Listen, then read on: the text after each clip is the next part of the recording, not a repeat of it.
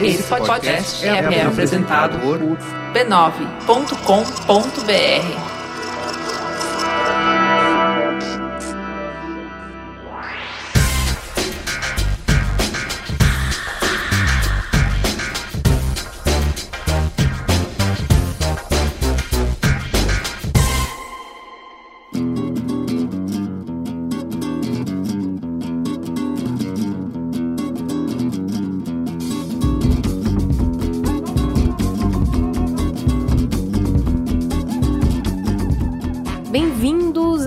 da Polêmica. Esse é o Mamilos, um espaço de encontro para pessoas compartilharem visão de mundo, opinião diferente, mas sempre com empatia e respeito. Uma oportunidade para escutar de cabeça e coração abertos, não para mudar de ideia, mas para entender como que alguém pode chegar a conclusões tão diferentes das suas. Pois é, eu sou a Cris Bartz, essa é minha companheira de microfone, Juva Lauer, e hoje vamos falar sobre cultura do estupro. som do Mamilos, Caio. Pode pedir o último álbum da Elza Soares? Acho que o tema da semana pede. Olá, personas Corraine aqui novamente para trazer a vocês os responsáveis por dar mais cor ao Mamilos desta semana. Lembrando sempre que se você quiser colaborar com o conteúdo musical deste programa, pode nos recomendar bandas ou artistas independentes no e-mail sondomamilos@b9.com.br, sondomamilos@b9.com.br. E facilita muito a minha vida se vocês enviarem os links do site oficial do artista, vocês andam esquecendo,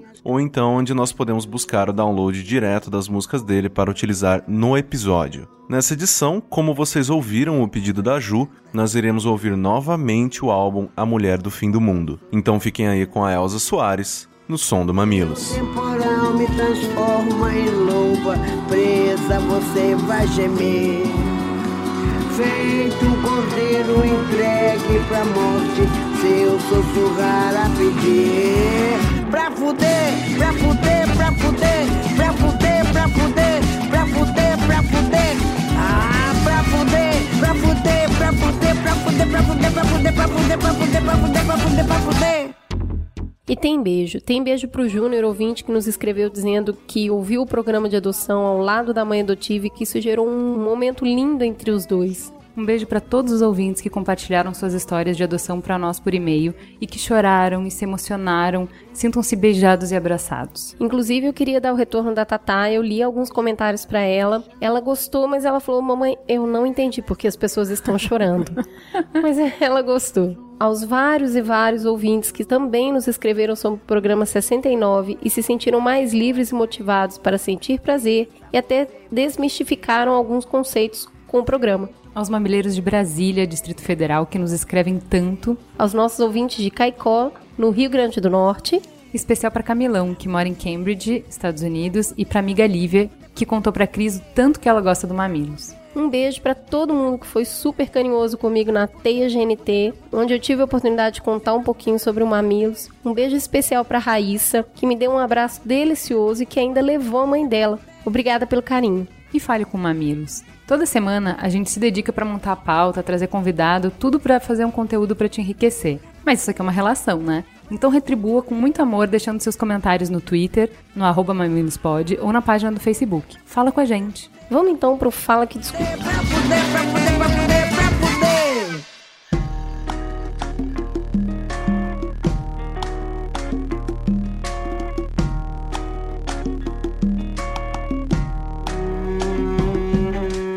Mariana Baeta. Gente, cinco minutos de programa e eu tô o quê? Isso mesmo, chorando horrores com a entrevista da Tatá. Que coisa mais linda, que família mais linda, uma mãe maravilhosa que sabe empoderar sua pequena, ouvir ela falando sobre ser preta e como ela se acha linda. Só esse início do programa já foi como um sopro de alegria no meio dessas notícias pesadas que recebemos essa semana. Obrigada, mamilos. O de parente disse: Licença, meninas, tenho que dizer que pela primeira vez Mamilos me fez chorar. Sim, vocês derreteram meu coração de platina sólida. Me emocionei desde a entrevista com a Tatá até a última pergunta feita à doutora Dora. E como sempre, vocês me fizeram refletir sobre os meus pontos de vista, porque eu, até agora, fazia parte dos adotantes que buscavam filhos até os 5 anos. Mas com o que a doutora disse, explicando que a descoberta pode ser a mesma, comecei a ver e rever os meus conceitos. Muito obrigada, Ju, Cris e todos que fizeram parte dessa teta toda especial. A Ana Elisa Bacon no Twitter falou: Muito bom o Mamilos Pod sobre adoção. Eu que nunca pensei em ser mãe, até fiquei com vontade de adotar. A Naira Shaw disse: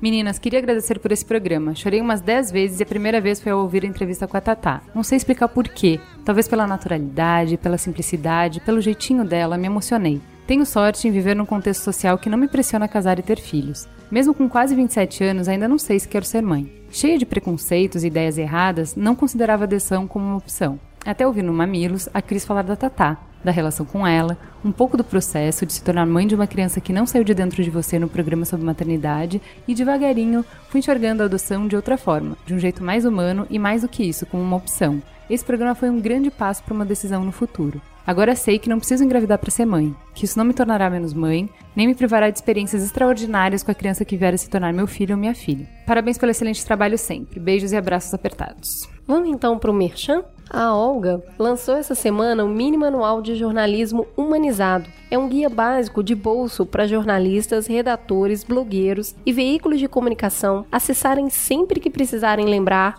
do que fazer e do que não fazer para que a sua matéria ou post não colabore com a perpetuação da cultura da violência contra a mulher na nossa sociedade. Esse mini manual está dividido em quatro partes e o primeiro, Violência contra a Mulher, aborda crimes de estupro, violência doméstica e feminicídio.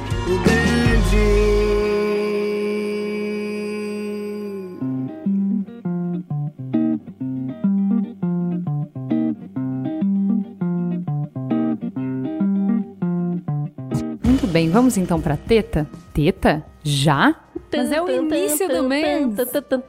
É uma teta extraordinária. É porque, gente, não dava pra não falar sobre esse assunto e não dá pra falar esse assunto en passant como um trending topic, só discutir, só dar opinião. Então a gente trouxe duas pessoas muito especiais. Eu queria apresentar pra vocês a Jéssica. Jéssica, fale quem você é. Meu nome é Jéssica, eu sou uma das cofundadoras do coletivo Nós Mulheres da Periferia. Eu moro no bairro de Perus, na periferia da região noroeste de São Paulo. Muito bem, bem-vinda, Jéssica. Muito obrigada. Temos aqui uma pessoa que já é conhecida dos nossos ouvintes, que vocês ouviram aqui no Mamilos 41 de Violência contra a Mulher, o Sérgio. Sérgio, boa noite, fale quem você é. Boa noite, eu sou o Sérgio, sou professor de filosofia, sou educador, sou um dos fundadores da campanha do Laço Branco e atualmente gesto do projeto Tempo de Despertar, uma proposta de ressocialização, de trabalho de educação com os homens autores de violência contra a mulher. Muito bem.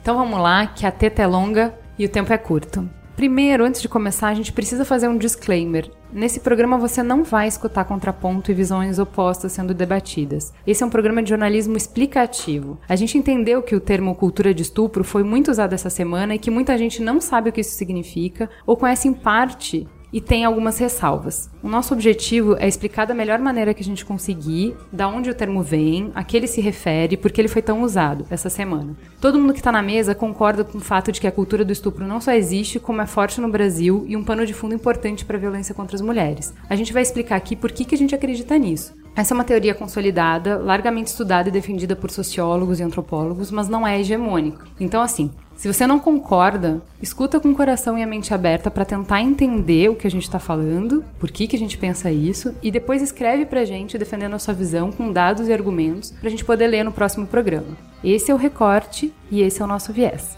Então, bora começar, Cris. Nós trouxemos essa pauta para a mesa porque na quarta passada foi publicado no Twitter e muito compartilhado, vale aqui ressaltar, um vídeo em que homens se vangloriavam de ter estuprado uma menor de idade que aparece nua e desacordada enquanto sua genital sangrando é exposta como troféu. Diversos coletivos feministas reagiram, denunciando e gerando uma comoção que pautou a mídia tradicional, com repercussão até em veículos internacionais. Mais do que comentar detalhes desse caso específico, queremos trazer para a discussão um assunto maior que ganhou visibilidade com esse caso. É óbvio que ficamos todos chocados com a notícia de uma adolescente que foi estuprada por 33 homens. Todo mundo concorda que o estupro é um dos piores crimes que existem. Ainda assim, 99% dos agressores sexuais estão soltos e, contrariando o senso comum, formado a partir desses casos midiáticos, eles não são, em sua esmagadora maioria, monstros ou psicopatas. O motivo para essa informação ainda ser chocante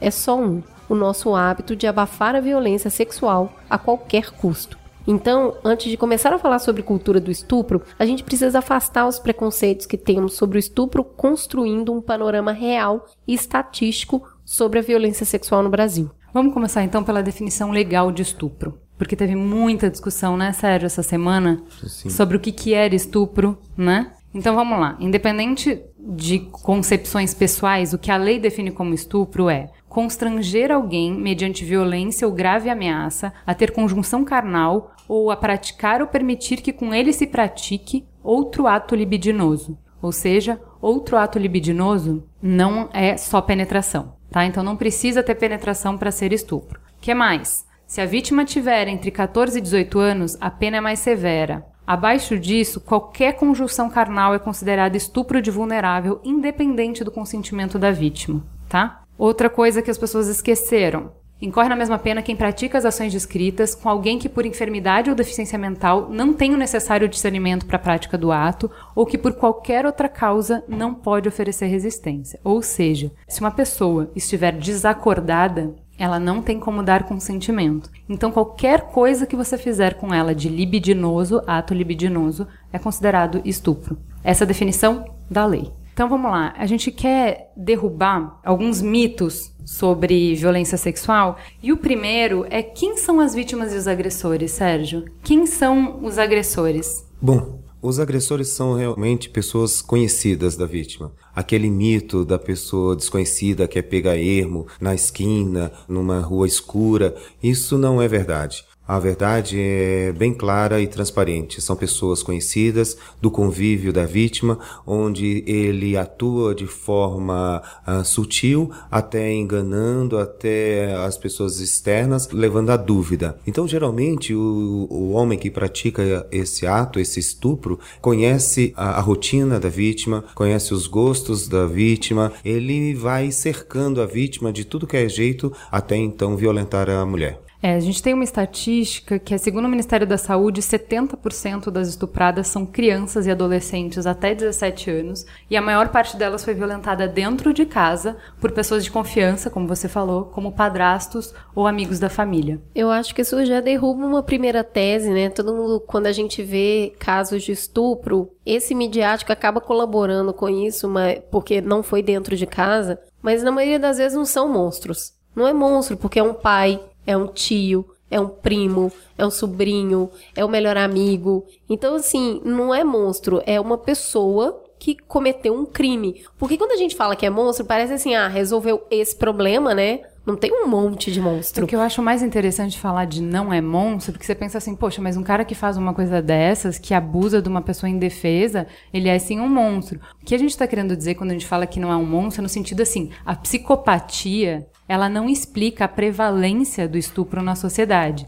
Então, assim, se fosse, por exemplo, um assassinato em série é uma coisa super rara. Isso você poderia explicar na psicopatia, se você quisesse. Agora, o estupro, a prevalência é tão grande que a psicopatia não explica. Então, não é alguém que está fora do padrão psicológico, enfim, que está fora da sociedade. O que a gente está falando é o seguinte: são pessoas funcionais elas vão para o trabalho, você conhece elas no trabalho, elas são pessoas que andam na sociedade em todos os níveis. Você encontra com ela, você joga bola com o cara e você nem sabe disso. Eu entendeu? A gente um... tá falando que não, não é uma pessoa que você reconhece olhando, entendeu? Eu queria dar um exemplo de uma matéria que eu li recentemente e eu queria pedir para todo mundo refletir se conhece alguém assim. Se não conhece, provavelmente foi você. Mas o que a matéria diz, um pesquisador chamou uma série de alunos numa universidade para fazer uma pesquisa, mas ele não falou que era sobre estupro. Ele virou pro cara e pegou os caras mais garanhão, que tinha essa fama já na, na escola e tal, e chamou os caras e falou assim: me conta, como é que você faz para pegar mulher? O que, que você faz? Como que você chega lá e acaba rolando? Aí o cara fala, pô, não é tão difícil. É assim, ó. Eu chego nas festas, eu já fico de olho já. E assim, primeiro você já tem que fazer umas conversas. Você olha a menina no dia a dia, você já tenta conversar, ela já tem que te conhecer. Quando chegar na festa, aí você já se aproxima mais, aí você vai dando bebida. E aí, ó, como é mulher, aí você dá alguma coisa muito doce com muito álcool para ela não sentir. Ela vai ficando bêbada, bêbada, bêbada, bêbada. A hora que você vê que ela tá muito ruim, aí você leva ela para um canto. Aí, pô, provavelmente ela vai tentar resistir, mas aí você vai, vai indo, vai insistindo, vai insistindo, ou ela vai ceder ou ela vai apagar. E aí, crau, é só isso. Essa experiência é uma regra muito comum hoje nas baladas, nas raves, né? Você escolhe a vítima, a vulnerabilidade da mulher, a fragilidade dela, então há uma certa cartilha, há um certo ritual, até certo uma cumplicidade desses homens e, e da, da, cumplicidade formando uma competição mesmo, né? Infelizmente é, é, é uma coisa real, concreta e que está bem na moda hoje em dia de ver quantas mulheres, quantas garotas você encosta na parede. É que esse é um macho, né? Esse cara é um pegador, olha lá quantas mulheres ele pegou. A percepção de que isso, na verdade, é um crime é tão vaga, né? Porque não foi na rua. Porque ele não puxou uma mulher pelo braço no beco e arrancou a roupa dela e estuprou. Não. Ele só, né? Ele Forçou queria um pouco o limite. Não é né? mesmo? O limite tá um pouco cinza, não é? Então, assim, a gente já conseguiu construir aqui que o estuprador não é aquele criminoso antissocial e psicopata que a gente imaginava, né? Agora, uma coisa que é importante é que o estupro também é super subnotificado. É muito difícil que a vítima, primeiro, pelos mesmos motivos que a gente falou antes, perceba que o estupro aconteceu, né? Porque se a gente entendia que uma menina que está bêbada demais para dar consentimento, mas ela já estava ficando com o cara antes, se o cara forçou e ela não teve forças para resistir, assim como o cara não entende que isso é um estupro, a vítima também não entende. Então, muitas vezes é difícil, o, o crime é subnotificado porque a vítima não percebe que o que aconteceu com ela foi estupro. Ela se sente mal, ela se sente violada, mas ela não consegue nominar o que aconteceu com ela. Né? Quem nunca ouviu falar, nossa, ressaca moral, olha aquilo que eu fiz ontem, ou foi só uma noite muito ruim, eu quero esquecer isso. E a vergonha, né? A vergonha. Porque de alguma maneira você sente que você colaborou com isso, mesmo que seja dentro de casa. Então, é o caso da menina que foi estuprada pelo avô quando estava saindo do banho enrolada numa toalha, e a avó disse: Mas por que você precisava provocar ele assim? Então, você entende que se dentro de casa você já tem isso, como é que você vai até delegacia? No Brasil, são cerca de 50 mil casos notificados ao ano, mas de acordo com o IPEA, isso não chega a 10% dos casos ocorridos. Então, se essa estimativa está certa, a gente está falando de cerca de meio milhão de pessoas estupradas no Brasil todos os anos. Exatamente, porque a lógica do estupro é muito perversa. Ela inverte a situação. Ela inverte transformando a mulher na culpada. Então, o que mais impressiona que está por detrás desta lógica é uma vergonha e o sentimento de impunidade. Ah, ela não vai me denunciar, eu sou o avô, eu sou o marido, eu sou o namorado, eu sou o colega dela de faculdade, eu sou o colega de trabalho. Então, a lógica do estupro está construído num sentimento de impunidade ao homem que cometeu este ato, ao homem que comete o estupro, a violência sexual, porque é uma perpetuação do domínio sobre o corpo da mulher. A mulher não pode sentir prazer, a mulher não pode ter a sua liberdade. Então, quando há um estupro, na verdade, há um cerceamento dessa autonomia, dessa determinação. E isso que sirva de exemplo para todas as outras mulheres que queiram se libertar, que queiram vencer na vida, que queiram ser elas mesmas. Então, essa esse domínio domínio sobre o corpo da mulher se transforma no estupro, para que toda a sociedade veja o que acontece com a emancipação da mulher. E aí, as poucas que conseguem nominar o que aconteceu, que conseguem vencer a vergonha, que conseguem vencer a oposição da família, chegam na delegacia e o que, que o delegado faz, Jéssica? Primeiro que, infelizmente, as mulheres chegam nas delegacias e não são tratadas com outras mulheres. Então, isso também cria uma dificuldade, porque quando uma mulher é atendida por outra, tem um processo de empatia ou se espera que tenha esse processo. Então, é muito difícil quando ela chega a dizer, então o policial, o guarda diz: Ah, mas você acha que foi mesmo? Tem certeza? Hum, ou no caso de violência doméstica, ah, foi uma briguinha entre quatro paredes e ninguém coloca colher. Esse tipo de questões aparecem muito. Então, a mulher se sente primeiramente envergonhada, ela sabe que ao chegar, ela não tem credibilidade, ela vai ser desacreditada. Ela já, muitas vezes, quando a gente pega num universo de mulheres infelizmente, que ainda não têm tanto acesso à informação, que não sabem dos processos, é, dos lugares onde elas podem ir, e mesmo aquelas que têm acesso à informação, ainda têm muito receio também das represálias dos próprios companheiros, dos próprios agressores e de como a sociedade de forma geral pode enxergá-la. E a justiça também é muito falha nesse sentido, porque não informa muitas vezes quais são todos os processos que essa mulher é, ela tem que seguir. E muitas vezes é, também existe hoje a delegacia da mulher. Só é, 10% dos municípios têm delegacia então, da mulher. Então já começa aí, né? São poucas as delegacias da mulher. E mesmo dentro das delegacias da mulher, existem alguns relatos de maus tratos, ou também não se encontra aquele reconhecimento, ou não se encontra aquela empatia que se espera de uma mulher sendo tratada por outra. Uma coisa interessante que eu vi, assim, que a gente sempre procura no Mamilos olhar os dois lados, né? Então, assim, a gente fala que a mulher não é bem recebida na delegacia, mas pensa o seguinte: esse cara é quem? Ele é um ET? Esse policial que tá recebendo ela? Não, ele é um homem como todos os outros. Ele, claro, deveria ter um treinamento especial para atender o público e tal, mas ele faz parte dessa cultura, né? Ele é um homem, assim como é difícil para quem faz o crime entender que aquilo foi um crime, para quem sofreu o crime às vezes não entende, muitas vezes essa percepção, essa banalização, essa, sabe, essa coisa de que é tudo comum, também tá na cabeça do policial tá? Então, errado, erradíssimo. Mas numa pesquisa com força policial, 85% reclama de treinamento. Dos que tratam violência contra a mulher reclamam que não recebem treinamento necessário. E eles não têm também estrutura. Por exemplo, uma das coisas que é super traumática para as vítimas de estupro é não ter uma coisa que está determinada na Lei Maria da Penha, que é a separação de recepções para a vítima e para o criminoso. Então, a vítima é obrigada a esperar o momento que ela vai dar o depoimento do lado da pessoa que ela tá acusando. Assim, ela acabou de passar por uma situação super traumática,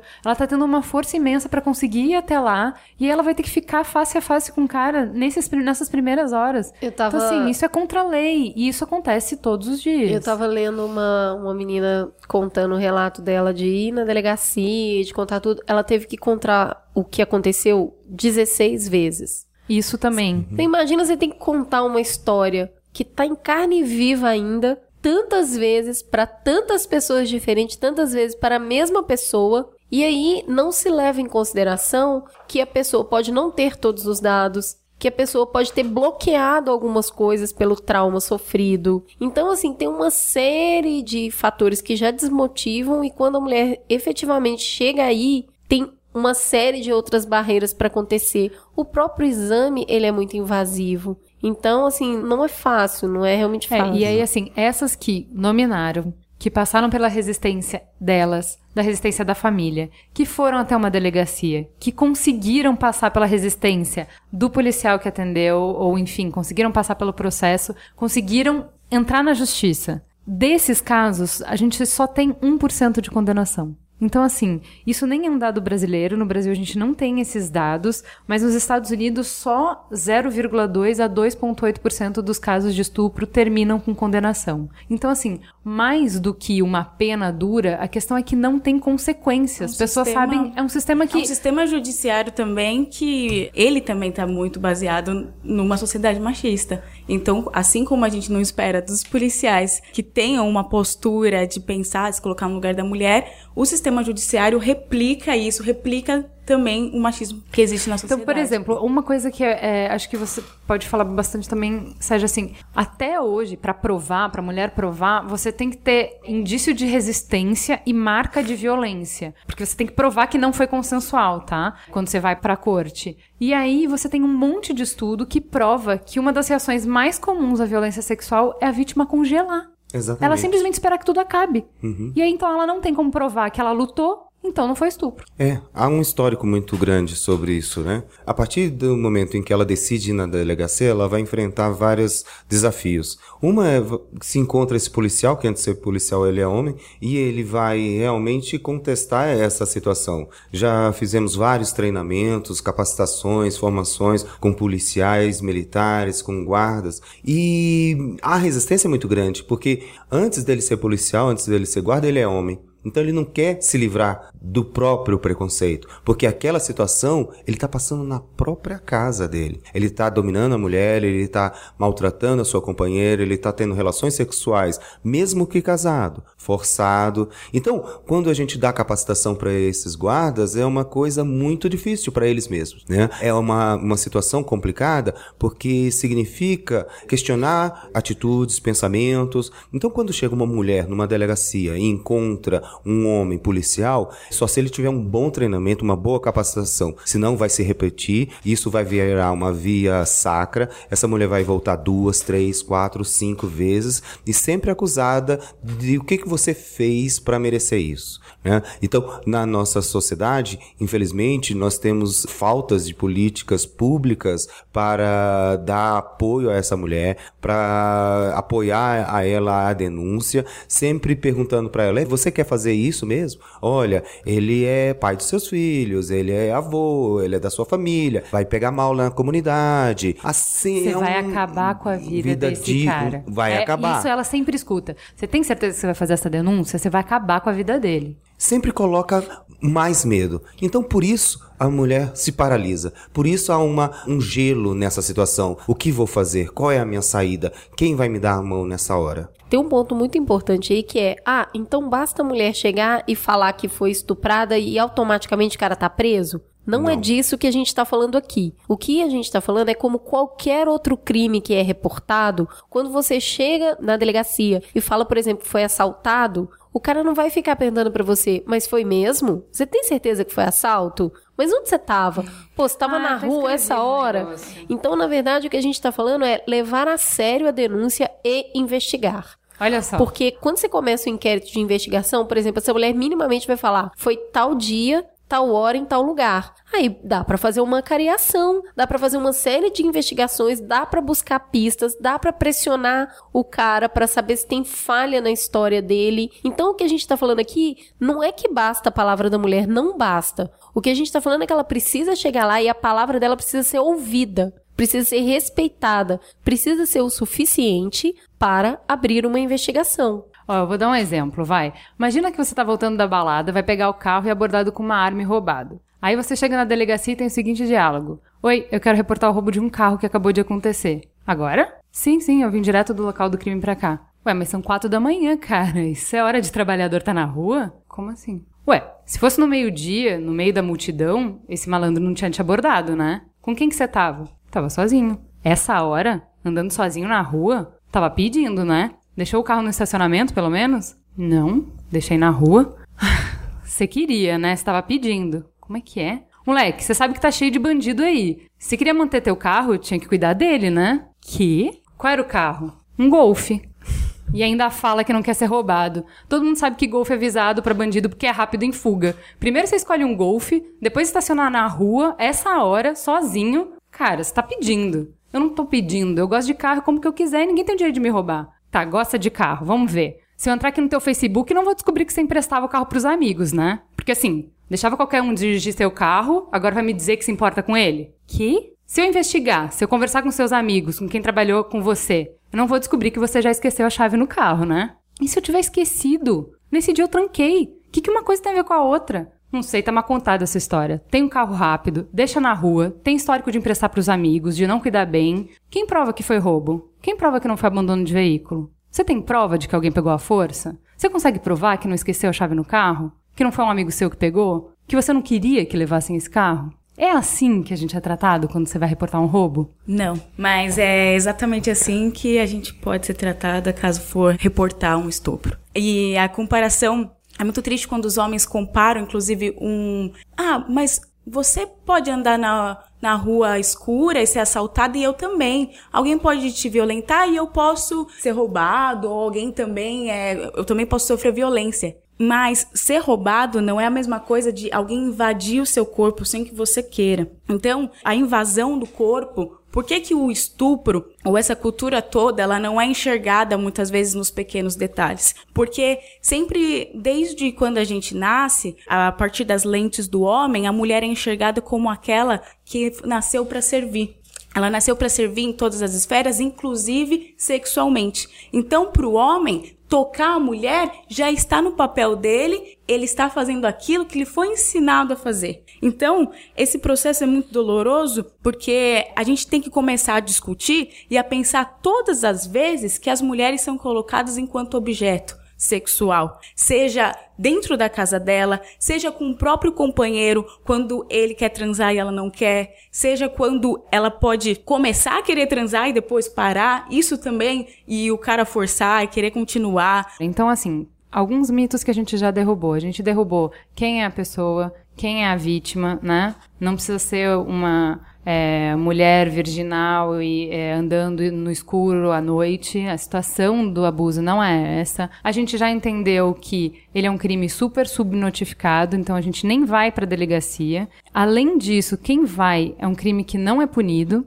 Né? E aí a gente fica pensando, é natural que na nossa indignação a gente queira penas mais duras né? Mas as leis para punir violência contra a mulher já estão endurecendo nos últimos anos, como é o caso, por exemplo, da criação da lei do feminicídio, né? Então, e isso não está ajudando os números. Por quê? Por que, que esse ponteiro a gente não está conseguindo mexer? E é por isso que a gente queria discutir um pouco a cultura de estupro. É isso que nos leva para isso. A cultura do estupro, ela é uma construção que ela envolve crenças e normas de comportamentos que acabam banalizando, legitimando e tolerando a violência sexual contra a mulher. Esse termo surgiu justamente para tentar compreender por que, que o estupro era um crime tão comum, ao contrário do que se imaginava nos anos 70, porque aí não tinha reporte nenhum mesmo, achava que não acontecia. O estupro não é sobre desejo, ele é sobre poder, uma convenção social que mantém determinados papéis de gêneros e ali a estrutura social. É, e eu acredito também que, assim como a Ju disse, você não reconhece muitas vezes um estuprador, um agressor. A gente não reconhece porque, na verdade, a cultura do estupro ela tá tão enraizada que parece muito comum a todos os caras que eles façam isso. É muito comum porque a gente tem uma educação calcada já é uma cultura machista. Então, desde crianças, esses meninos eles aprendem que eles têm que pegar as meninas à força, eles aprendem que as mulheres devem fazer para eles a comida, lavar a roupa. Eles aprendem na escola que eles são melhores do que as meninas, que eles podem jogar bola. Então, quando a gente fala do estupro propriamente dito, o ato físico, ele só é o final de um processo que vem desde quando o menino é uma criança. Então, a gente tem uma responsabilidade muito grande sobre pensar essa criação, de pensar desde a infância, desde a primeira infância, de pensar a educação no nosso país ou em qualquer lugar do mundo, levando em consideração a questão de gênero. Tem uma coisa super importante nisso, quando a gente fala que as penas não estão necessariamente resolvendo, e aí a gente ouve falar de castração química. E é muito importante deixar claro que um homem não precisa do pênis para estuprar uma mulher. A gente não tá falando sobre isso. E se esse cara quiser fazer e ele não conseguir, ele paga alguém para fazer por ele. O que a gente tá falando aqui é sobre poder, é sobre opressão, é sobre provar para todo mundo quem tá no controle, quem pode, quem manda. Então não é sobre sexo. Não, é muito fácil de ver isso, porque você vê, por exemplo, como que o estupro é usado na cadeia, né? Não é o cara mais gostoso que é estuprado, não é o cara que se veste melhor ou com os, shorts mais curto, não é o cara que anda com a roupa colada. É o cara que você quer humilhar, é o cara que você quer subjugar. O estupro é um crime de subjugação. Exatamente. O estupro vem dentro de uma lógica de você usar o poder para dominar a outra pessoa. Nesse caso aqui, a mulher. Então, o estupro, ele está dentro, acho que, de uma cultura patriarcal. Na verdade, quando eu entendo a lógica do estupro, é para reafirmar esse poder e falar: olha, eu domino, olha, estou impune, olha, estou na sociedade, determinando aquilo que é o que eu quero na formação da identidade masculina e na formação dos homens, geralmente isso já se faz desde criança. Já se faz desde mesmo até do berço, lá na maternidade, quando o pai fala: Esse vai ser pegador, amarre suas cabras que meu bode está solto. Olha o tamanho do saco, saco roxo. Ninguém fala pra menina: Olha, essa aí vai dar para todo mundo, essa vai ser uma mulher bem feliz, olha o tamanho da vagina dela. Porque há, de certa forma, já um preceito social que afirma que o homem é o lugar do poder e a mulher é o lugar da submissão. Então, o estupro vem sempre sempre para lembrar para a sociedade quem está no poder, quem está no mando do corpo daquela mulher. Por que assuntos tão polêmicos como o aborto ainda não são discutidos de forma clara e objetiva na nossa sociedade? Porque o aborto indiretamente tem muita relação com essa situação do estupro e com essa relação da dominação do corpo da mulher. Olha, a gente não precisa ir longe. Eu fiquei chocada de descobrir que até 2002 a legislação permitia que um homem não fosse punido por um estupro caso ele casasse com a vítima. Gente, não é medieval, 2002. 2002, se você estuprasse uma menina de 13 anos e depois casasse com ela, não existia punição. Isso mostra como que a gente vem ao longo dos anos trazendo uma série de entendimentos, a gente vem juntando peças para chegar hoje e discutir isso. A gente está falando que nos anos 70 não havia notificação e hoje a gente está com um número elevadíssimo. Não dá para saber necessariamente se o número aumentou ou se foram as denúncias. O que acontece é que quanto mais você toma consciência do que é um abuso, mais as mulheres começam a se mobilizar. Então, tava lendo uma matéria da menina, ela falou que tava transando com um cara, tava mó legal. Só que aí o cara simplesmente apertou o pescoço dela, virou e penetrou ela de forma anal. E ela não queria. E o cara forçou ela a fazer sexo anal. Então, cada vez que você vai dando um passo e descobrindo que é abuso, e para isso você tem que ser dona do seu corpo, porque quando você entende que o corpo é seu e só tem que acontecer o que você deseja, você começa a perceber os abusos, né? Seja, tem aquela expressão assim, ah, homem é assim mesmo, né? É, é, tá, é, ele não consegue resistir aos instintos. Não, não, não é, é sobre isso. a gente está falando, quando a gente está falando de cultura, a gente está falando dos mecanismos que normatizam o que é válido e o que não é para cada gênero. Então a gente está falando muito de papéis de gênero. A gente está falando que o homem toma e a mulher dá. A gente está falando que o homem invade e a mulher tem que se proteger, que a mulher tem que se preservar, porque o homem é uma besta, porque o homem é incontrolável, porque o homem está lá fora. O homem é para ser temido. Né? Então, se não só a mulher, mas os outros homens que se importam com ela, tem que protegê-la, tem que cuidá-la, tem que cercá-la, porque se ela ficar de qualquer maneira exposta, ela vai ser devorada. destruída, devorada, né? Então, se hoje você ouve falar isso o tempo todo e parece um assunto que tá em todo lugar e tá te massacrando, é porque ele é um assunto jovem na cabeça de todo mundo que hoje tá entendendo não só a mulher como o próprio homem.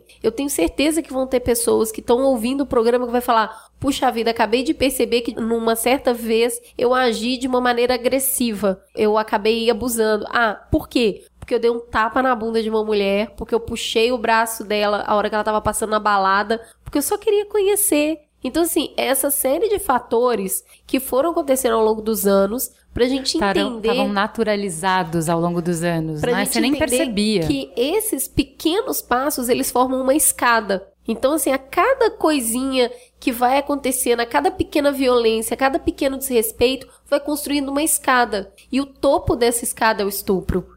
É, o que a gente está falando é o seguinte: a cultura é a água no aquário. É o que você não vê, mas que conforma as coisas. Então, você não enxergava antes que você pegar o braço de uma menina à força era um problema. Porque é assim que todo mundo faz. E Sérgio, quando os homens chegam no tempo de despertar, não é essa indignação que eles têm? Eles não conseguem entender por que, que eles estão criminalizados, sendo que assim, eu toquei uma panela na cara dela porque o jantar não estava pronto. Gente, é óbvio, é assim que a vida é, é assim que o mundo é. Eu não tô entendendo por que eu tô sendo preso. É por que, que agora é crime? Por que eu, agora eu tô preso? Por que, que eu, que eu fiz o que meu pai, o que meu avô fazia? Né? Por que, que agora que inventaram a Lei Maria da Penha, tudo isso é crime? Porque tá na história dele. Então, ele só vai perceber que isso é crime a partir do momento em que ele se toma responsabilidade. Né? A punição, apenas o, a castração, ela em si não resolve. É lógico que ele cometeu um crime, ele deve ser punido, condenado, mas que forma ele se conscientiza disso? E muitos homens, né, o, o estupro, por exemplo, para muitos homens, ainda se pergunta, ah, mas ela teve no finalzinho ela teve um prazerzinho, certo? Isso ela é gostou, coisa, ela, ela até gostou, que gostou. Até que ela gostou. Isso é a coisa mais perversa, porque o estupro é a morte do prazer. Você. Na verdade, ele está sentindo o prazer dele em causar o mal a uma mulher. É o prazer dele em dominar o corpo da mulher. A mulher não está sentindo prazer naquilo. É mentira. O estupro sempre vai causar dor, sempre vai causar trauma, sempre vai causar um prejuízo à vida daquela mulher que vai se perdurar por muito e muito tempo se ela não tiver uma condição de restabelecer a sua identidade, a sua dignidade. Eu então, entendo, Sérgio, que muitas vezes, até para tentar despertar uma empatia meia fósseis em alguns homens, as mulheres falam assim: mas você tem mãe, você tem irmã, você tem filha. E na verdade, o que a gente está falando ali não é que necessariamente você precisa ter um laço sanguíneo com alguém ou um laço de carinho com alguém. Você tem que respeitar qualquer, mulher.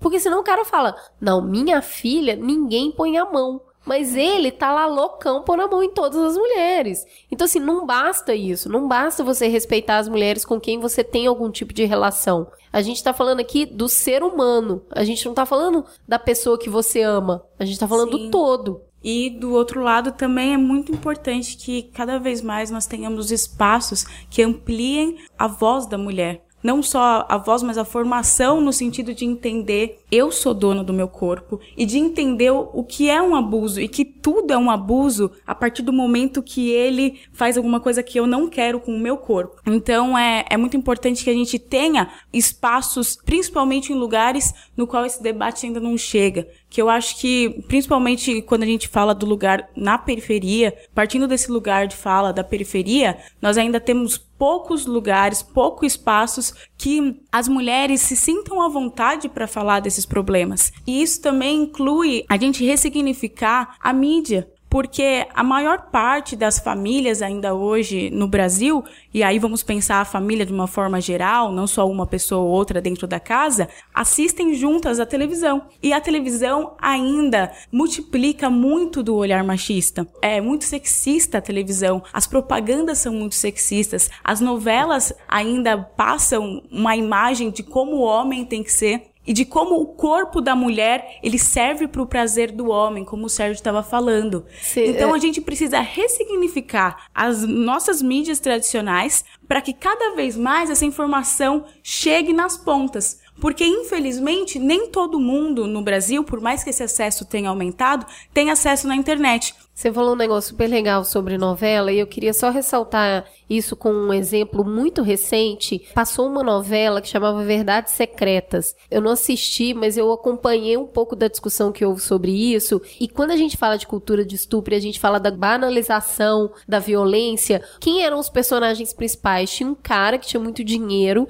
e ele, um cara de uns, sei lá, uns 40 anos, e ele ficou afim numa menina de 15 anos. E para chegar nessa menina, ele casou com a mãe dela. E ele começou a ter um caso com ela dentro da casa. E essa mãe descobriu e tentou matá-los. E ela não conseguiu e ela se matou. Mas aí a menina queria ficar com o cara. E no final ela faz uma cara meio diabólica. E um monte de gente que eu conheço e que é super inteligente, super questionador, assistia e ainda ficava torcendo pelo casal na novela. Cris, é muito triste. É o cúmulo de glamorizar. Tá vendo? É uma glamorização. A galera tá glamorizando um cara. É ficção? É. Mas o que a gente tá falando é que isso acontece em um monte de lugar. Exatamente, não acontece na periferia, no morro, na favela, acontece, infelizmente é democrático, acontece em todas as classes sociais, pois há uma forma de esconder, né, colocando a mulher presentes, viagens, spas, né, é, encobrindo a situação. O estupro, ele atinge todas as mulheres, todas as camadas sociais,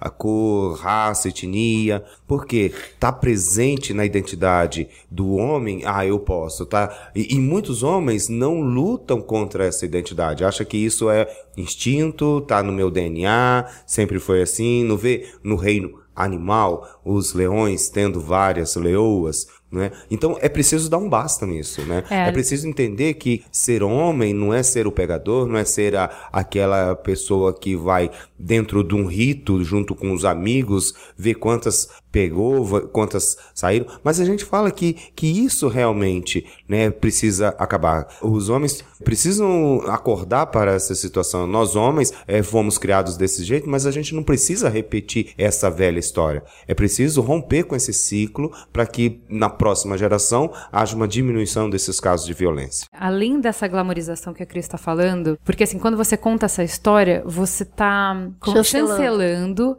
a história que a maior parte desses abusadores conta para ele mesmo. Então, quando o tio, o melhor amigo do pai, o não sei o quê, abusa de uma menor de idade, uma menina de 14 anos, dentro da casa dela, alicia e tal, e abusa, na cabeça dele, ela quer. Na cabeça dele, na história que ele inventou pra ele, muitas vezes ela quer. Então, assim, essa é a história perfeita pro abusador. Essa novela é a história perfeita. Então, assim, a gente tem na mídia a glamorização e a gente também tem, do mesmo lado, a proteção dos agressores. Então, como o Sérgio falou, em todas as camadas você tem, por quê?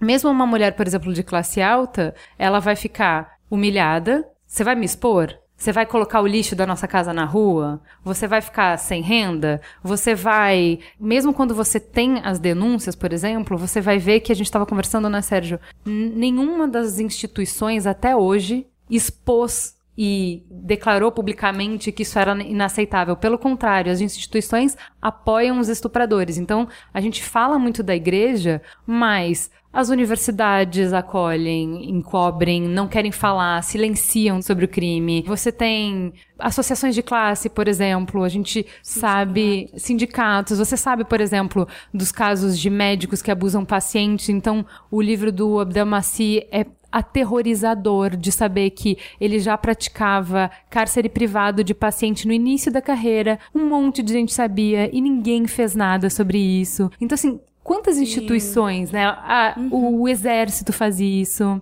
Eu só retornando disso que você tá falando também, sobre ainda sobre a cultura e sobre a glamorização, quantos filmes a gente já não viu que aí a mulher é estuprada, aí ela tem uma reviravolta. Aí ela vira uma mulher forte, é uma mulher que tá buscando vingança, ou é uma mulher que sai pra vida. Então, assim, muita, em muitas obras, o estupro é usado como um ponto de virada do personagem como se aquilo de alguma forma tivesse dado forças para aquela mulher. É disso que a gente tá falando quando a gente fala dessa glamorização, banaliza a violência, sabe? Vira uma coisa qualquer. E aí, tá, não é tão grave assim.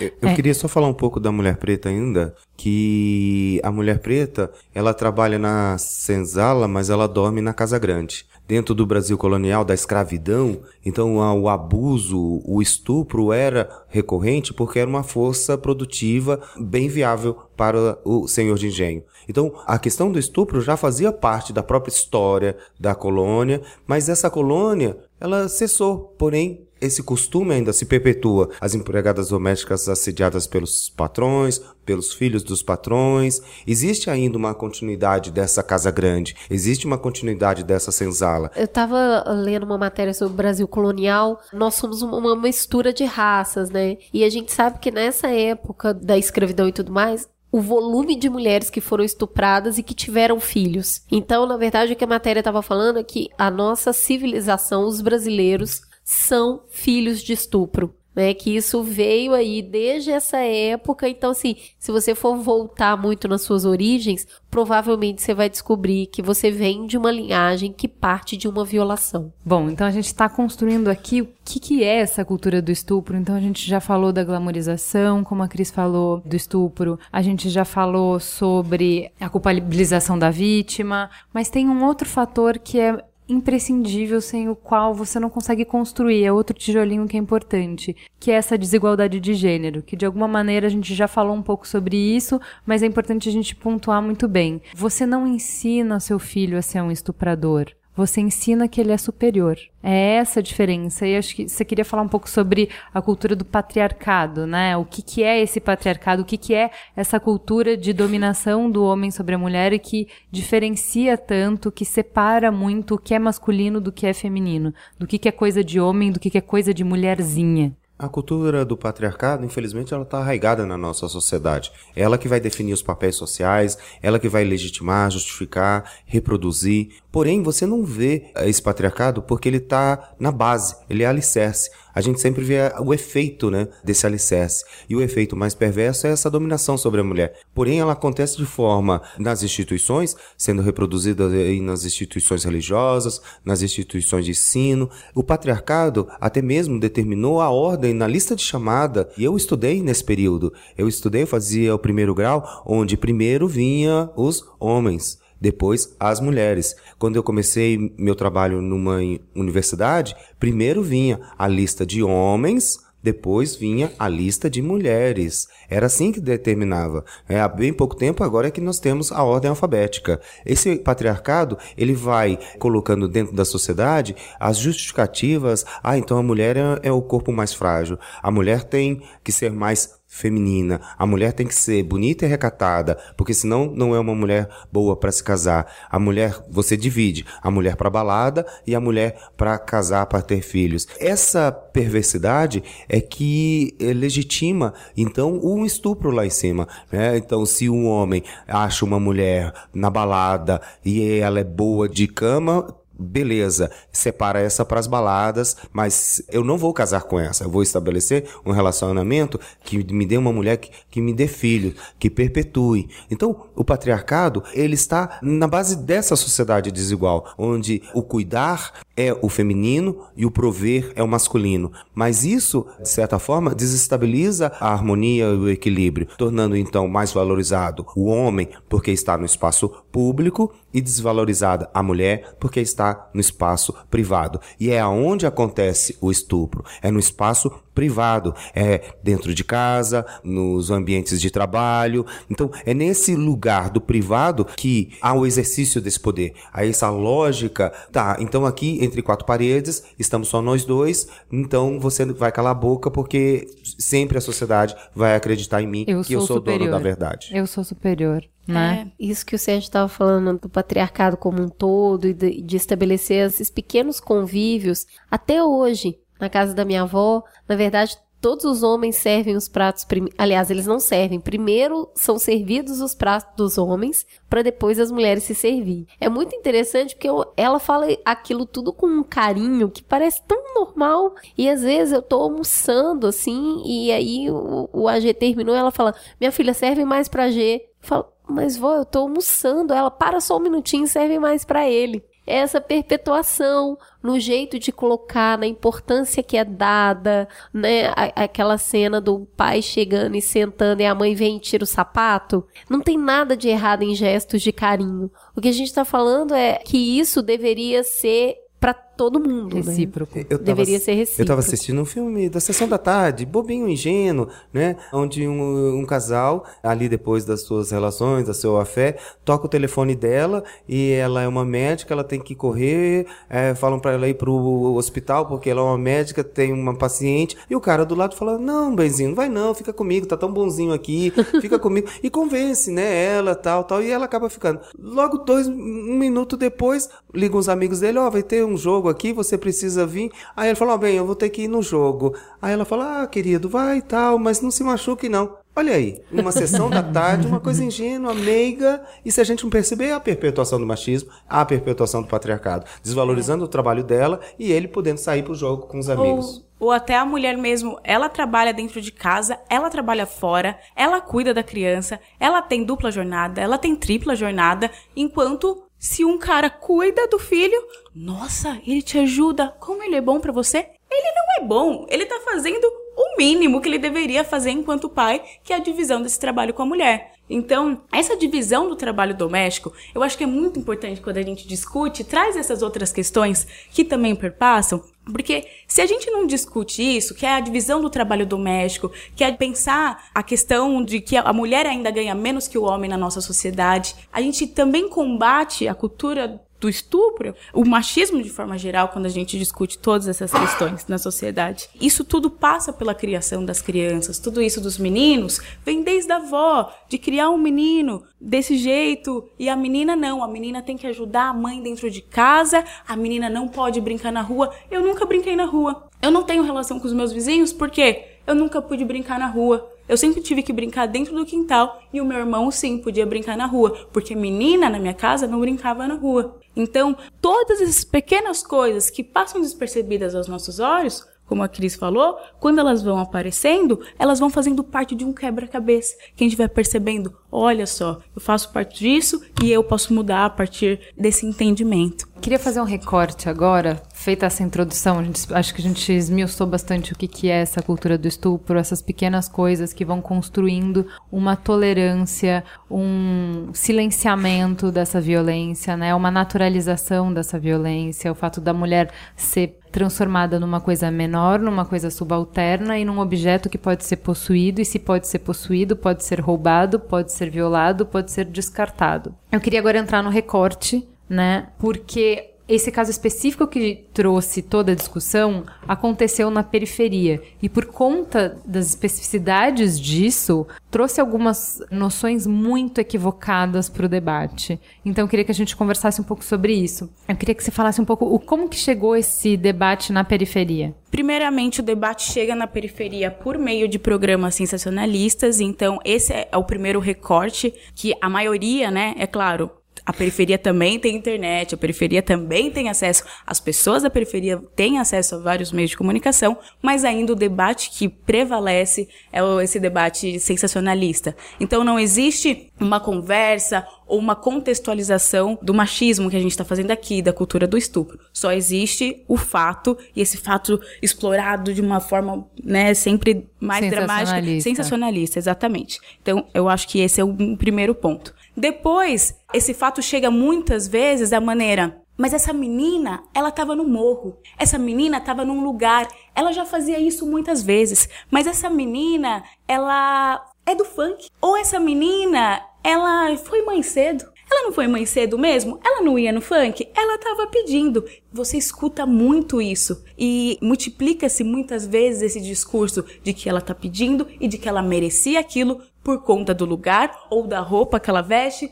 da música que ela escuta. Então esse é um a debate. A culpabilização da vítima, é né? A culpabilização, Como mais uma vez, da vítima. É. Então, infelizmente, isso aconteceu um espaço no Rio de Janeiro, mas poderia ter acontecido em qualquer periferia daqui de São Paulo ou de qualquer lugar do Brasil, infelizmente. E esse porque é culpa do funk, né? Nunca.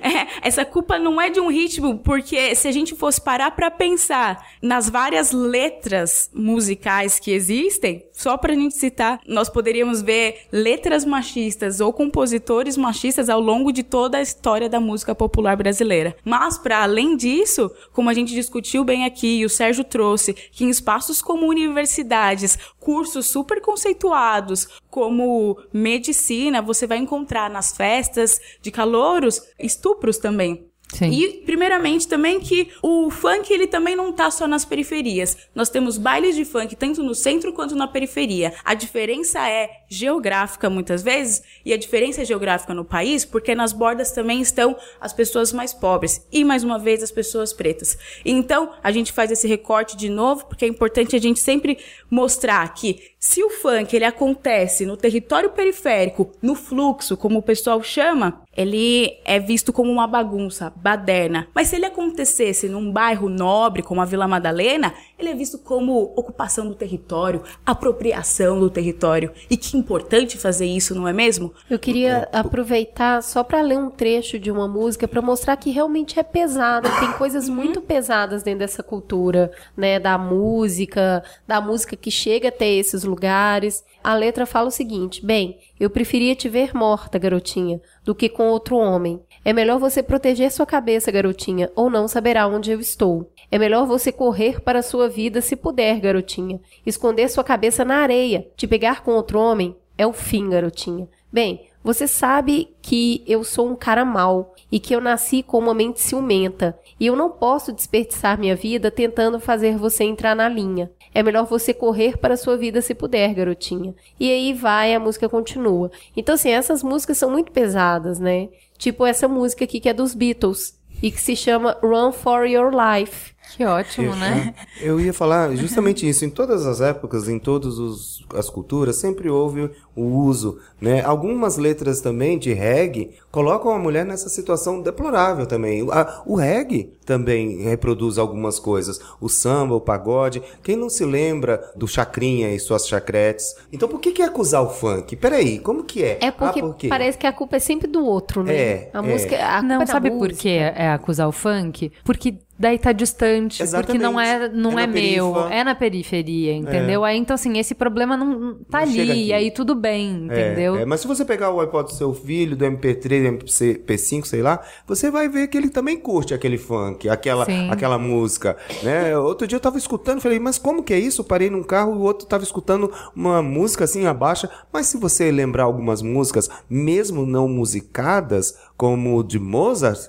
também fala de uma tensão sexual entre as mulheres da corte e as mulheres da boemia. Porque há também, dentro da música clássica, uma situação onde a mulher também era utilizada para o prazer dos nobres. Então, há, de certa forma, uma culpabilização, né? Então joga para a periferia, está acontecendo um problema lá, é lá no morro. Então você fala assim: ah, será que isso vai acontecer um dia com a minha filha que estuda na colégio XY, frequenta o curso? Vai, vai acontecer. Infelizmente vai. Se a gente não abrir os olhos, isso pode acontecer em qualquer lugar. E eu acho, Ju, só complementando, eu concordo que o, o machismo e a cultura do estupro, ele perpassa por todas as classes sociais, por todas as raças, mas a mulher preta no Brasil é, também, porque a gente tem um histórico da escravidão. A gente teve um tempo muito longo de escravidão no Brasil e um tempo muito curto que a gente saiu dela, quando a gente pensa na história brasileira. Então a gente tem ainda a ideia de que a mulher preta,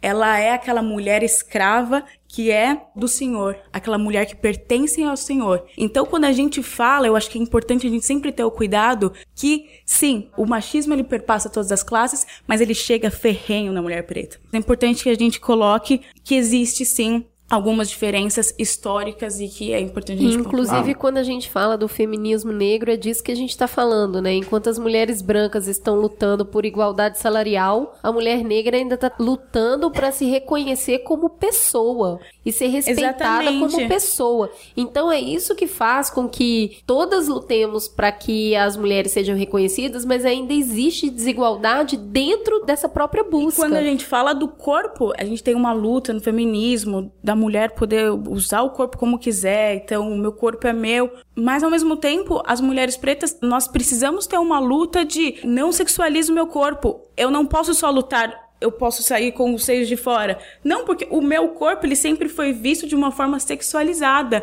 Então, assim, a questão é tão complexa que ao mesmo tempo que eu desconstruo essa questão do corpo sexualizado da mulher preta, eu também quero lutar pelo meu empoderamento do meu próprio corpo enquanto mulher preta. O que eu ia te perguntar, Jéssica, é que assim, a violência contra a mulher na periferia, contra mulheres negras, na verdade, ela aumentou apesar das leis terem endurecido. Então, você vê que entre 2013 e 2013, nos últimos nesse período de 10 anos aí, as taxas de homicídio de brancas caíram, enquanto de meninas negras cresceu quase 20%. E aí eu queria que você falasse um pouco sobre como a gente já viu pela estatística que as violências contra a mulher, elas acontecem no âmbito de casa, né? 80% das denúncias no Disque Denúncia da Mulher são de violências dentro de casa. Então a gente não tá falando de uma violência que acontece no contexto da violência urbana, né? Da guerra do tráfico, da guerra contra a polícia, a gente tá falando de um outro tipo de violência.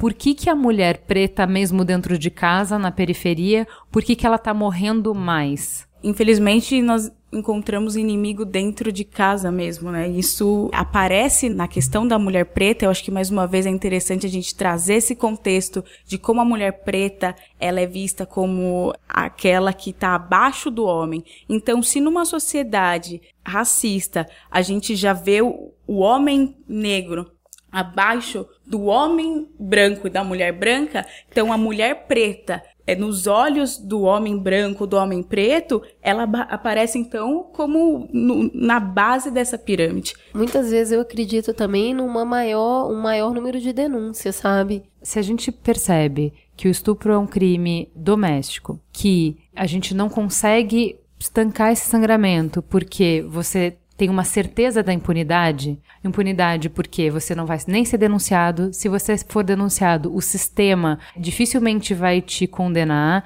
porque você vai ter o acobertamento da sociedade. Né, o silenciamento da sociedade, todo mundo vai virar para outro lado para te proteger. Então, essas coisas, no geral, mais amplo, dificultam você diminuir esses casos de estupro. Na periferia, o que a gente teria para aumentar essa dificuldade, para ser pior ainda, essa dificuldade de você ter acesso ao sistema e você ter acesso a aumentar essa noção de impunidade. Por que, que o homem, esse companheiro da mulher preta, por que, que ele tem mais ainda a noção de impunidade? Que ele pode fazer o que acontecer, que nada vai acontecer com ele, entendeu? É, o que acontece na periferia é que, de maneira geral, dá a impressão que se você vai até a polícia, nada vai acontecer, porque nada nunca acontece. Você é assaltado, você faz um BO, mas nada vai acontecer. Você tem uma triste realidade de que existe sim um, um tráfico que atua dentro dessa periferia e é, muitas vezes a comunidade ela acessa muito mais o tráfico do que a própria polícia. Isso é uma realidade muito grande de qualquer assalto ou qualquer coisa. As pessoas estão próximas das bocas, das gerências, inclusive dentro desses espaços, né, dessas organizações, eles não querem a presença dessa polícia dentro dos espaços onde eles estão atuando, porque para eles isso não é importante. Então, há sempre essa visão de que nada vai acontecer, porque de fato nada nunca acontece quando você faz uma denúncia. Agora imagina para essa mulher que ela já vê, já enxerga isso, que às vezes o menino, filho dela, morreu e nada acontece. A gente tem as mães de maio para comprovar que esse sistema judiciário ele não funciona para as pessoas da periferia. A gente teve muito mais de 600 jovens mortos naquele maio de 2006. Então, como que eu posso denunciar ou acreditar numa polícia, acreditar num sistema que ele mata os meus? Como que eu posso fazer isso? Então, assim, me dá a impressão de que nada vai acontecer e eu nem quero ir até aquela polícia, porque aquela polícia já vai me criminalizar, porque aquela polícia criminaliza o meu filho todos os dias por ele ser preto. Essa é uma dura realidade. Então, a mulher preta também, aí recai sobre ela. Poxa, se o meu companheiro, que é homem, na visão homem, bravo, forte, não é punido, porque ele roubou alguém, então ele também não vai. Imagina eu chegando lá e falando que eu fui estuprado por ele ou que eu sofri uma violência doméstica. Ninguém vai acreditar em mim. Quantas mulheres, eu já vi mulheres que deixaram de fazer denúncias porque são desencorajadas na hora que chegam até essa delegacia ou que são desacreditadas e elas não criam forças. Então não tem muitas vezes uma rede de acolhimento. Então, mais uma vez, é importante que a gente invista em redes de acolhimento nesses espaços periféricos. Mais uma vez que a gente faça espaços de formação e que a gente una políticas públicas, porque a gente deixa tudo em caixas enjauladas.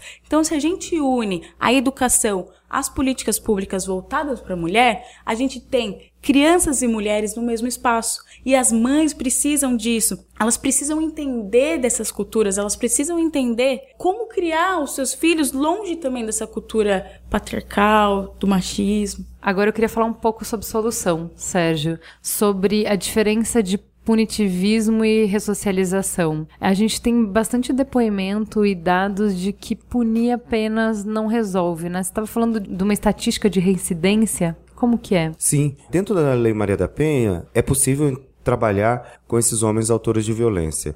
No caso de estupro, não. No caso de estupro, essa violência ainda não estamos preparados adequadamente para fazer essa abordagem, para fazer essa metodologia. Há muitos estudos para que a gente possa criar um, uma metodologia de trabalhar. Mas com os autores de violência, que é então o esbofeteamento, que também é crime, que também deve ser considerado e, e que também é, é importante para que todas as mulheres denunciem, quando ele passa por um processo de de reflexão, e é um caso lá em Tabuão da Serra, esse índice despenca para cerca de 3%. Há dois anos, a gente já tem dois anos de projetos, quando ele passa, e não significa que a gente vai passar a mão na cabeça dele, não. Pelo contrário, muitos homens até é, é uma dificuldade é, de entender esse processo. Porque participar de um grupo não é despenalizar, mas sim trabalhar com uma coisa mais inteligente, de uma forma racional. Sabendo que o nosso sistema carcerário, nosso sistema judiciário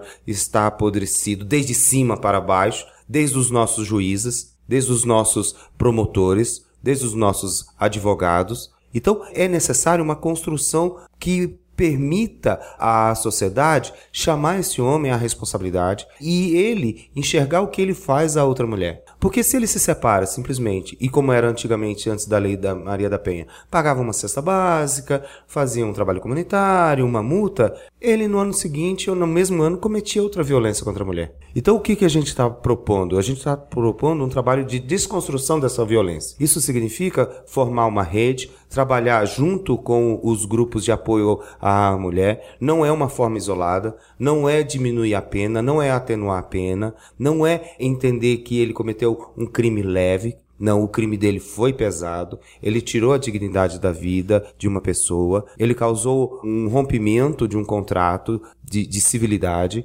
Então, quando a gente propõe que este homem que cometeu algum tipo de violência contra a mulher passe por um grupo reflexivo, a gente está propondo que haja uma revisão do processo judiciário, haja uma revisão de como é necessário uma ressocialização baseado nas questões de gênero baseados nas questões do feminismo, para que esse homem entenda o lugar da mulher. Não é porque ela está criando autonomia, liberdade, é porque os homens eles criam um repertório muito pobre e resolvem seus conflitos utilizando a violência. E a mulher, o tempo todo construída com um repertório muito mais rico, sabe lidar com essas questões, sabe enfrentar um conflito sem usar violência. E o homem resta a força física, resta a, a, a diminuição. Para ele se manter no topo, então ele tem que diminuir a mulher se ele não diminuir a mulher, ele não consegue ficar no topo. Então, o trabalho é essa desconstrução, tijolo por tijolo, dia a dia, porque uma vida toda montada em cima de castelos de sonhos, não é de uma hora para outra que isso vai ruir. Então, é preciso formação de mais equipes, mais projetos. Atualmente em Tabuão da Serra, agora a gente está tentando trazer para São Paulo. Há experiências em Santo André, experiências em Presidente Prudente, uh, em outros lugares que é preciso sim, né? Não jogar esse homem no calabouço, falar agora vai lá, morra. Não, porque alguns destes homens são pais, né? São trabalhadores, sim, porque eles cometeram um ato de violência contra a mulher. Então, é preciso identificar, é preciso estudar, é preciso investigar para que novos casos não aconteçam. Então, vocês têm que chamar esse homem que cometeu um ato de violência contra a mulher, tem que chamar, ver essas razões, estudar, desconstruir essas coisas e, ao mesmo tempo, empoderar as mulheres para que elas saibam para que elas saibam o que está acontecendo com seus algozes, com seus ex-maridos, ou até muitas vezes com seus maridos, porque muitas mulheres não romperam o relacionamento. O projeto Tempo de Despertar foi criado pela doutora Maria Gabriela Mansur, promotora na cidade de Taboão da Serra, e que na verdade era um grande desejo para que esse homem não ficasse só na punição. Então, quando uma mulher faz um boletim de ocorrência e não é verdade que ele vai sempre preso, isso vai passar por um processo, então ele é chamado a participar de um grupo onde durante 12 encontros ele vai com outros homens sentar e passar por diversos temas durante três horas vai discutir sobre a Lei Maria da Penha, a questão de gênero, a violência, o feminismo, a masculinidade. Ele vai passar por temas como o alcoolismo, drogadição, e ele vai nesse processo refletir, passar por um processo de reflexão, mas não uma reflexão externa, é uma reflexão do seu comportamento, das suas atitudes, e junto com outros homens, elaborar um caminho uma alternativa para que ele saia desse ciclo de violência. Porque muitas vezes eles nem sabem sair desse ciclo de violência. O projeto Tempo de Despertar, ele provoca um processo de redefinição o que eu sou homem na sociedade, o que é a mulher na sociedade. Então, coordenando esse projeto junto com a Gabriela Mansur, com a promotora, a gente vem aprendendo também que muitos homens viveram uma vida como no deserto, muito seca de sentimentos, muito seca de afetividades. E a única forma de mostrar afetividade e carinho é justamente o seu contrário, Quando uma mulher começa a ter autonomia e ele se sente inseguro, ele começa a violentar. Então, essa mulher faz um boletim de ocorrência, o Ministério Público apresenta esse homem ao juizado, o juizado faz o indiciamento e ele começa a participar. Em Taboão da Serra, todos os homens têm um boletim de ocorrência. Mas aqui em São Paulo, onde eu já coordenei trabalhos, há uma possibilidade desse homem que se sente também nessa situação, que agrediu, gritou, ameaçou, quebrou celular, nesse homem que está num conflito e está se sentindo mal, ele também pode buscar ajuda, ele também pode buscar apoio. Não precisa esperar isso tudo virar um, um boletim de ocorrência. Se ele tem consciência que ele quer uma sociedade melhor, se ele tem consciência que ele quer um relacionamento com essa ou com a próxima melhor, ele pode buscar ajuda. E até com ele mesmo. Até né? com ele mesmo. Principalmente porque nós homens, essa construção de dominar, essa construção do poder, também causa efeitos muito devastadores na gente. Então, o que é preciso é espalhar mais essa proposta. A punição isolada, a punição pela punição, não provoca uma transformação. Só provoca mais raiva. Então, alguns homens que passaram oito meses, um ano dentro do sistema carcerário, nem mais lembravam da violência que eles tinham cometido contra a mulher. Era, foi necessário fazer um duplo trabalho. Primeiro, ressignificar aquela violência que ele sofreu dentro do cárcere, para depois chegar até a violência contra a mulher. Porque o que é falado no cárcere? Ah, você está aqui por isso? Se eu fosse você, eu matava. Se eu fosse você, eu fazia isso. Então, é importante também esse trabalho de prevenção para evitar o feminicídio. Muitos homens estão cometendo o feminicídio pela lógica, ah, ruim tá, pior será. Então é, é, é necessário discutir, né, ampliar, propor novas medidas, não despenalizando, mas a pena de uma outra forma, de um outro viés. Qual é a diferença de culpa e responsabilização? A culpa engessa, a culpa coloca distância. A culpa neutraliza e sempre vai falar a culpa foi dela. Ela que não fez o arroz, ela que não fez o feijão,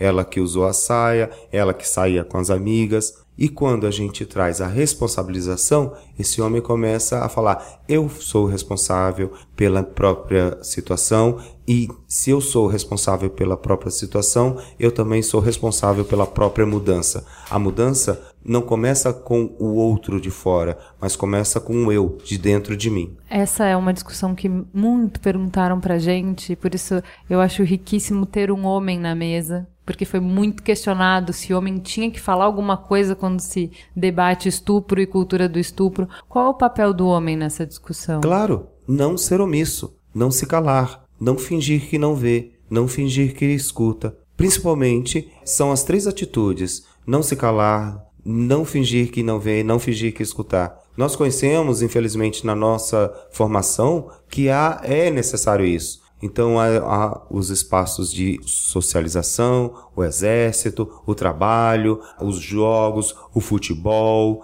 Então é importante não se calar. É importante falar com outro homem. Ó, oh, esse negócio aí de buzinadinha, fifi fonfon, o que, que é isso? Que, que você está fazendo? O que, que você está achando que está encoxando outra mulher no metrô? Por que, que você está passando a mão na mulher na balada? O que, que significa isso? Então, nós homens devemos sim discutir o estupro. Nós homens devemos sim abrir os olhos para nós mesmos, não tenhamos a reprodução, infelizmente, inconsciente desse ato. Eu queria falar em termos de soluções, complementando o que o Sérgio bem disse, para além dos homens, né? Mais uma vez pensar a desconstrução também de imagens é, feitas sobre a mulher para que ela alcance, ela atinja esse empoderamento sobre o seu próprio corpo, sobre sua própria vida. Então, o Nós Mulheres da Periferia, desde 2014, nós realizamos um projeto chamado Desconstruindo Estereótipos, Eu Mulher da Periferia, no qual nós fomos para seis bairros periféricos da cidade de São Paulo. Falamos com mulheres de 17 a 93 anos. É, okay. O exercício, os nossos exercícios em oficinas eram de, primeiramente, Vamos pensar como a mídia retrata as mulheres das periferias. Vamos depois fazer uma reflexão a partir de personas, de criação de personas, como a gente pode fazer essa desconstrução e construir de uma maneira que a gente gostaria que fosse. Depois, nós fizemos um exercício de fotografia, no qual mulheres que nunca haviam pegado em uma câmera profissional pegaram e elas se fotografaram, autofotografaram, fotografaram umas às outras e depois também fizeram desenhos de como elas gostariam de estar nas capas das revistas. Isso levantou um debate entre elas, então cada turma tinha cerca de, de 20 a 50 mulheres e esse público muito misto, de jovens a senhoras bem idosas. Então a gente percebe que quanto mais a gente discute e desconstrói essa forma como a grande mídia passa o que é o corpo da mulher, essa mulher pode criar um empoderamento. Depois disso, nós criamos uma exposição que ficou em cartaz por um mês no Centro Cultural da Juventude, na periferia de São Paulo também. E outras mulheres puderam ir, outras mulheres, e a gente recriou as vielas e quebradas das periferias com esse material que as mulheres produziram nas oficinas. E esse ano a gente vai fazer um documentário com tudo isso e vamos rodar por muitas periferias e que é, falar disso aqui o nosso documentário possa chegar a outras periferias e mostrar que qualquer mulher, inclusive, ela pode mostrar para outra formas de desconstruir aquilo que fizeram do corpo dela. E quanto mais a gente consegue desconstruir essas ideias e a gente, o nosso foco no Nós Mulheres da Periferia, essa desconstrução midiática, porque a gente acredita que essa é uma construção simbólica, que existe uma mão invisível que colabora inclusive com o machismo, com essa cultura do estupro. Então a gente acha que a gente precisa combater também essa mão simbólica que e faz sem as coisas. dúvida isso tem uma efetividade em cima do próprio patriarcado, né? Porque você está mostrando para essa mulher um caminho que possivelmente ela vai refletir na criação dos filhos, do filho homem e da filha mulher. Exato. Então, assim, os dois trabalhos, tanto que o Sérgio faz quanto que você faz, eles refletem numa conscientização masculina. É muito importante deixar claro que esse problema não vai ser resolvido se os homens não se levantarem e se mobilizarem e vierem junto e discutirem um assunto juntos. E quanto mais a gente leva a conversa para as pontas, mais a gente está capacitando essa mãe também para influenciar na criação dos filhos positivamente. Exatamente. Se é a cultura que promove, incentiva e silencia a violência contra a mulher, e se a cultura é uma coisa que todo mundo ajuda a produzir e reproduzir, então todo mundo é culpado por esses crimes? Quando você se cala, quando você não vê, quando você não quer escutar, você passa a ser cúmplice sim desse crime. Nós somos sim cúmplices desses crimes e infelizmente algumas pessoas são cúmplices sem mesmo saberem que são criminosas, que é o caso de nem ter essa noção como algumas mulheres nem têm noção de que isso é um crime, é um estupro. Falar isso, colocar isso dessa maneira, dar esse peso para a cultura, não isenta a responsabilização individual? Então, ah, então não foi ele que fez, né? Ele é filho da nossa cultura. É importante que a gente integre e que a gente veja que cada indivíduo faz parte da sociedade, que faz parte da construção da cultura. Então, eu não posso, quando eu digo que um, um indivíduo ele faz parte de tudo isso, ele não é um elemento separado, ele é um elemento constituinte e que forma toda a sociedade. Eu não consigo separar uma coisa da outra na minha opinião. Tá, mas você acha que os meninos, os 33 que estupraram ela, ah, eles estão dentro da cultura, a cultura é de estupro, então a culpa não é deles? Isso isenta a responsabilidade individual? É. Ou é uma escolha individual? Eu acho que é o que o Sérgio acabou de explicar. É importante que exista a responsabilização, porque eu me enxergo enquanto parte de uma sociedade e existe também as partes, elas têm papéis a se cumprir. Eu acho que a cultura, ela normatiza, ela forma a tua visão de ver o mundo, mas você faz as suas escolhas. E essas as responsabilidades são individuais. Então a cultura é um frame, mas as escolhas são suas. O que, que Sim, você acha? Eu acho que o estupro é uma escolha individual com uma consequência social. E cada homem sabe muito bem onde atingir a mulher. Cada homem tem essa construção é no seu corpo, ele atinge aquilo ali conscientemente. Quando eu digo que o estuprador não é um monstro, mas é um membro funcional da sociedade, que é um profissional respeitado, que é um homem de família respeitado, que é um homem que nos espaços sociais que ele ocupa ele é respeitado, enfim, que ele é um homem respeitado. Eu não estou ofendendo os outros homens, diminuindo a visão de masculinidade. Eu não, não coloco todo mundo no mesmo saco, todo mundo no mesmo balaio de gato. Existem vários tipos de masculinidades. Porém, existe uma masculinidade hegemônica que usa do poder para dominar a mulher. Existem masculinidades que podem ser nutritivas, cuidadosas, cuidadoras e, com certa forma, é esse o exemplo que a gente quer desenvolver. Masculinidades que possam proteger, masculinidades que podem cuidar. Quando esta masculinidade, infelizmente, que aconteceu o estupro, é o reflexo de uma sociedade, porém ele está sabendo da sua condição de ser homem na sociedade, pois ele está fazendo um ato por sua vontade. Vamos então para o farol aceso.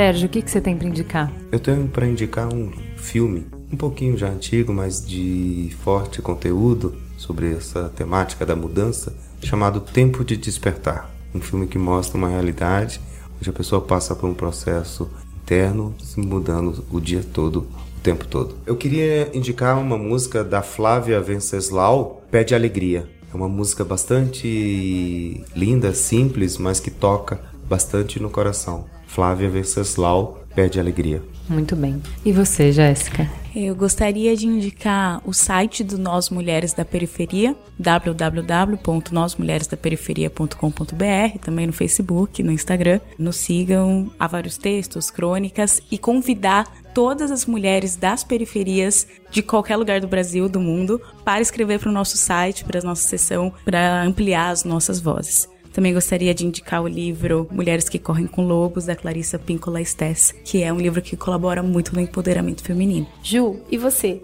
Bom, primeiro eu queria indicar que eu saí de um relacionamento abusivo com a Apple de anos, então eu migrei pro Android. É, então eu tenho liberdade de escolher vários aparelhos e tal, porque durante tanto tempo eu tava com raiva que meu celular não aguentava bateria, que era muito caro, que quebrava fácil e uma série de outras coisas.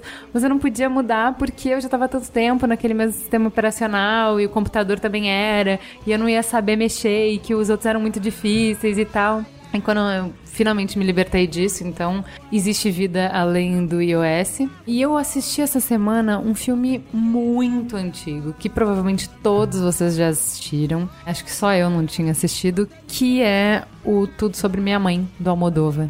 E é genial. É simplesmente genial. Então, se você ainda não assistiu, faça esse favor. Assim, aos poucos eu tô entendendo por que, que as pessoas são tão alucinadas por ele. Porque o olhar que ele tem sobre o feminino, sobre a mulher, é muito incrível. É sensacional. Então, indico muito. Se você, por acaso, é que nem eu e ainda não tinha visto esse filme, vale muito a pena. E você, Cris? Então, eu assisti uma série pequenininha, já tem alguns dias, e o nome dela é Dr. Foster. Dr. Foster. E é sobre uma mulher que é médica numa cidadezinha no interior, é britânica a série. E é uma série que ela não é boa não, mas ela ela é muito interessante. Eu acho que ela não é boa porque ela é tão real que aí não é ficção, é verdade, sabe? É uma série só de cinco capítulos, tem no Netflix, sobre uma mulher que é médica, tem uma vida estável, é mais ou menos da nossa idade e tem um filho e de repente ela começa a desconfiar que o marido tá traindo. E aí ela entra numa espiral de degradação da autoestima, do que ela tem controle ou não, da vida profissional, da relação dela com o filho, diante daquela dificuldade, sobre até que ponto aquilo é uma traição mesmo, ela quer acreditar ou não naquilo, como que ela vai reagir diante daquilo. E aí você começa a falar, não é possível que é isso. E aí a hora que você vê é tão real que machuca. É muito verdadeiro. É o clichê que mais acontece, sabe? Do tipo de reação que ela tem, do tipo de reação que ele tem. Então, assim, Para quem tiver um pouquinho de paciência por ser curtinho, eu acho que vale a pena, porque no final dela fica a reflexão, sabe? Fica o questionamento de até que ponto você tem controle sobre a sua vida e até que ponto você está disposto a ir para manter esse aparente controle. Então, minha recomendação é Dr. Foster. Muito bem. Então, gente, muito obrigada por vocês terem vindo, pela generosidade de compartilhar o conhecimento de vocês com a gente. E temos um programa, né, Cris? Temos uma teta redonda. Muito obrigada a todo mundo. Fica a gostosa sensação de ter aprendido um pouco mais, expandido aí os horizontes. Um tema tão pesado, mas tão necessário nos dias de hoje. Faça sua reflexão, colabore para interromper esse ciclo. Beijo!